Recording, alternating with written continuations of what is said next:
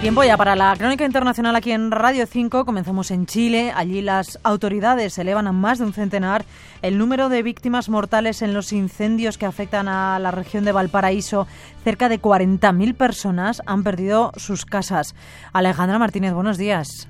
¿Qué tal? Buenos días. La situación es desesperada porque ahora mismo hay 165 incendios activos en el país, algunos, los menos, controlados, otros en vías de controlarse, pero aún hay 40 totalmente activos y feroces. En el corto plazo no se teme por nuevas zonas habitadas, pero como decías, ya hay 40.000 personas que se han quedado sin casas y lo más dramático, 112 que se han quedado sin vida y muy probablemente acaben siendo muchas más porque hay 400 desaparecidos. Las autoridades del país hablan de homicidio porque dan por hecho que prácticamente todos los fuegos han sido intencionados. El presidente Gabriel Boric se dirigía así a las personas que están detrás. Las vamos a buscar, las vamos a encontrar y tendrán que enfrentar no solamente el repudio de la sociedad entera, sino también todo el peso del derecho y de la ley. La zona de Valparaíso, en la parte central de la costa chilena, nunca se había enfrentado a una catástrofe de estas dimensiones, de ahí que las autoridades hayan decidido decretar dos días de luto nacional. Y en El Salvador, Nayib Bukele asegura haber ganado las elecciones presidenciales y legislativas con más del 85% de los votos, una ventaja aplastante sobre sus rivales. Santiago Barnuevo, buenos días. Se ha esperado a que las autoridades electorales comuniquen el recuento oficial y anunciaba así desde el balcón del Palacio Nacional de San Salvador una victoria inapelable. Aquí no hay polarización el 85% de los salvadoreños han votado por continuar el camino que llevamos en plena libertad y en plena democracia. De momento, los datos oficiales al 31% de las mesas escrutadas confirman esa aplastante victoria con la que además Bukele lograría casi todos los escaños del Parlamento después de cinco años de aplicar mano dura contra las pandillas y que han logrado mejorar indudablemente la inseguridad que vivía de forma crónica El Salvador. Ante los cuestionamientos de vulneración de derechos humanos, ataques a los periodistas y críticas que llegan desde el extranjero, Bukele aseguraba que no iban a ser lacayos de nadie. Los salvadoreños amamos España, Europa y todos los países de Estados Unidos. Los amamos y los respetamos.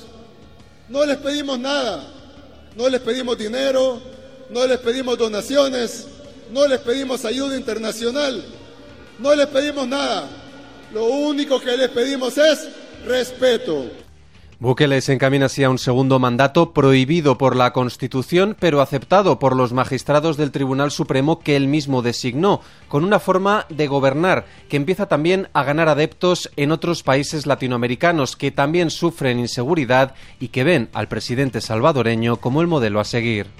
Israel y Hamas mantienen el pulso sobre un eventual acuerdo de alto el fuego en Gaza que permita la liberación de los rehenes y de prisioneros palestinos. Mientras tanto, hemos conocido un informe de Amnistía Internacional que denuncia el incremento de la represión en Cisjordania.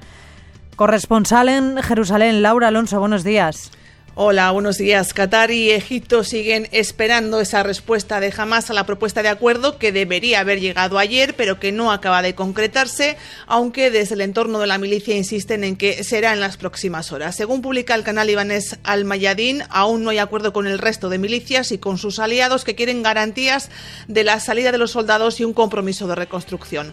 Mientras en Cisjordania, nueva madrugada de incursiones dejan al menos una veintena de detenidos en las proximidades de Jenin, en Tulkar, o en Tubas. Fuentes locales apuntan además a la muerte de un palestino a manos de la policía israelí cerca de Beersheba.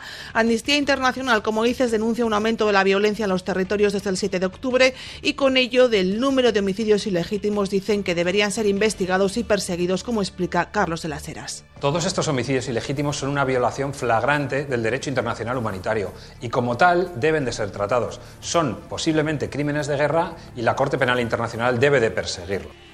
61 palestinos muertos según datos de Naciones Unidas desde principios de año, 13 de ellos menores. Entre los cuatro casos investigados, Amnistía Internacional recuerda el de Taha Mahamid, de 15 años, abatido por los militares israelíes a la puerta de su casa cuando salió a comprobar si los soldados se habían ido.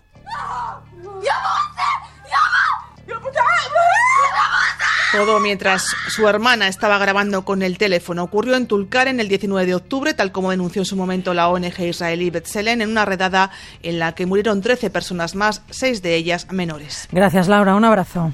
Gracias. Los primeros ministros británico e irlandés, Ricky Sunak y Leo Varadkar, están hoy en Belfast, donde se van a reunir con los responsables del nuevo Ejecutivo norirlandés formado este sábado después de dos años de bloqueo político. Corresponsal en Londres, Guillaume Bontux, buenos días.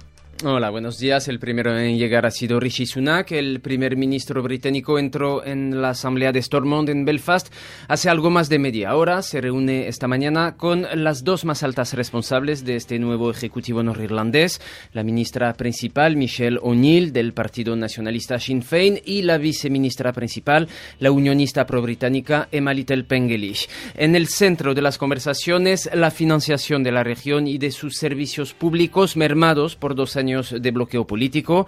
Londres había prometido que la vuelta de las instituciones se acompañaría de un plan de cerca de 4.000 millones de euros para Irlanda del Norte. 3.3 billion pounds represents a generous and fair settlement se trata, decía Rishi Sunak este domingo, de un acuerdo generoso y justo. Va a garantizar las finanzas públicas a largo plazo. No lo ven así los responsables políticos norirlandeses. Lo consideran insuficiente para responder a la crisis en la región. En una carta al primer ministro británico publicada esta mañana antes de la reunión, el nuevo ejecutivo, compartido entre nacionalistas y unionistas, pide más dinero y un nuevo sistema de financiación. Nos vamos a marchar ahora hasta Hungría, cuyo Parlamento ah, va a debatir hoy la adhesión de Suecia a la OTAN. Corresponsal en Europa Central, Beatriz Domínguez. Buenos días. Buenos días, Víctor Orbán. Una molestia para los socios de la Unión Europea y una molestia también para los socios de la Alianza Atlántica. Después del visto bueno de Turquía, Hungría se ha quedado sola en su oposición a la entrada de Suecia en la OTAN. Este mediodía, a petición de los partidos de la oposición, el Parlamento húngaro, que ahora mismo está parado por las vacaciones de invierno, tendría que celebrar una sesión extraordinaria para debatir precisamente este asunto pero de ahí el uso del condicional, para que la sesión se lleve a cabo necesita el quórum de la Cámara y, salvo sorpresas, todo indica que el Fidesz, el partido ultraconservador del primer ministro Orbán, sabotee el encuentro, que sus diputados no se presenten. Veinte meses después de que Estocolmo solicitara unirse a la OTAN tras la invasión rusa de Ucrania, el Parlamento de Budapest, con amplia mayoría del gobernante Fidesz, sigue sin ratificar la adhesión. Orbán, que ejerce un control férreo sobre su formación y sus vínculos con el presidente ruso Vladimir Putin no son un secreto, aseguraba hace un par de semanas que instaría a los legisladores a aprobarla en la primera oportunidad posible, pero no parece que esa oportunidad sea hoy. Y según el presidente del Parlamento, Laszlo Kovar, no hay urgencia para tener que tomar medidas extraordinarias como la de este lunes. El jueves pasado, en el marco del Consejo de Bruselas, Orbán y el primer ministro sueco pudieron intercambiar unas palabras. Según Ulf Kristersson, ha sido una buena conversación, pero descarta viajar a Budapest, a donde ha sido invitado por Orbán, hasta que la solicitud de Suecia no esté ratificada. Y ha remarcado el mandatario sueco lo que había dicho anteriormente. Su país ya ha hecho su parte. Estamos ahora en Italia, donde han sido detenidos siete jóvenes implicados en la violación grupal de una niña de 13 años. Todos ellos son de origen egipcio. Estamos en Roma con Jordi Barcia. Buenos días. Buenos días, sí, comparecen hoy ante el juez esos siete jóvenes detenidos este sábado. Tienen edades comprendidas entre los 15 y los 19 años y han sido identificados por la víctima como el grupo que la agredió. Los hechos habrían sucedido a última hora de la tarde en un céntrico parque de Catania con la ciudad en fiestas patronales. La niña de 13 años y su novio de 17 iban a los baños públicos del parque. El grupo les habría rodeado y llevado a la fuerza hasta los baños y allí dos de los jóvenes habrían consumado la violación mientras los otros cinco retenían al novio y miraban. La pareja consiguió finalmente escapar y pedir ayuda en una de las principales calles comerciales de Catania. Entre tanto, uno de los siete adolescentes decidió entregarse a los carabineros, confesar los hechos y colaborar con la investigación. La niña ha identificado ya al menos a uno de los presuntos agresores y la policía científica ha encontrado ya el ADN de dos de los jóvenes en la ropa que llevaba puesta. Los siete integrantes del grupo son de origen egipcio eh, y han ido llegando a Italia en los últimos tres años. Y vamos a terminar en Francia, donde los parisinos han votado este domingo para subir el precio del aparcamiento de los vehículos más pesados en un referéndum convocado por el ayuntamiento y, y, marcado por la baja participación. Estamos en París con Antonio Delgado. Buenos días. Buenos días. El 55% de quienes votaron lo hicieron a favor de subir esa factura, pero es verdad que votaron pocos, menos del 6% del censo total de parisinos. Euh, Pero es la democracia la que se impone, celebraba igualmente anoche la alcaldesa, la socialista Anne Hidalgo, que va a aplicar la decisión como hizo ya con el referéndum que desterró de París los patinetes eléctricos de alquiler. A partir del próximo 1 de septiembre, aparcar en París un sub, uno de esos coches, mezcla de turismo y 4x4, va a salir muchísimo más caro, el triple que hasta ahora, hasta 18 horas, eh, perdón, hasta 18 euros la primera hora, 225 euros para quienes se atrevan a dejarlo en la calle 6 horas. Seis horas. Los partidarios de la medida creen que es una iniciativa lógica. Porque es un poco aberrante conducir coches tan enormes en una ciudad tan grande, decía una joven tras dejar su papeleta. Los detractores replican que hay coches pequeños que contaminan más que estos sub. La medida solo afecta a los visitantes, los coches grandes de los parisinos, residentes o de los taxistas y comerciantes podrán seguir aparcando al precio caro habitual. Antonio, tú en metro, ¿eh? Mucho Yo mejor. siempre en metro. Mucho mejor. mucho más rápido, mucho más rápido y más barato. Gracias, un abrazo. Un abrazo.